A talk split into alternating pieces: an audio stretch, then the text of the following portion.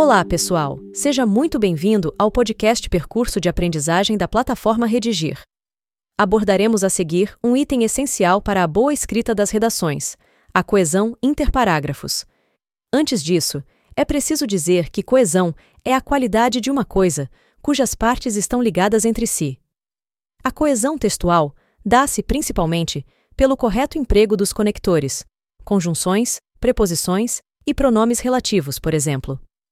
A coesão precisa ser observada em quaisquer tipos textuais, narrativo, dissertativo, injuntivo, etc. Afinal, um texto é 1. A reunião de palavras, que formam as frases. 2. A reunião de frases, que formam os parágrafos. 3. A reunião de parágrafos, que finalmente formam o texto. Os conectores devem ser utilizados com precisão, uma vez que um texto não é um aglomerado de frases desligadas entre si. É preciso encontrar um conector específico para ligar, com segurança, cada parágrafo, de acordo com a ideia nele desenvolvida. É isso o que chamamos coesão interparágrafos. As conjunções aditivas, além disso, além do mais, etc., servem para somar ideias, argumentos paralelos, complementares. As adversativas, entretanto, todavia, no entanto, etc., servem para contrapor ideias, argumentos.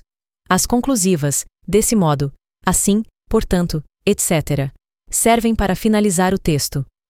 Considerando-se o texto escolar padrão, com quatro parágrafos, o ideal é que haja um conector no início do segundo parágrafo, para ligá-lo ao primeiro, outro conector no início do terceiro, para ligá-lo ao segundo, e um conector no início do quarto, para ligá-lo ao terceiro. Uma vez correto o emprego desses conectores, a coesão interparágrafos estará estabelecida. Dizemos que esse tipo de coesão é analisado na superfície do texto, ou seja, a análise é mais objetiva, rápida do que a análise da coesão intraparágrafo, item que veremos num outro episódio. Há outros aspectos da coesão que devem ser revistos, entre os quais o domínio dos conectores para a coesão intraparágrafo. Desse modo, não deixe de conferir os demais percursos de aprendizagem. Então é isso. Antes de nos despedirmos, deixo aqui um convite. Assine o podcast da plataforma Redigir no seu tocador de preferência. Ótimas redações. Um abraço e até o próximo episódio.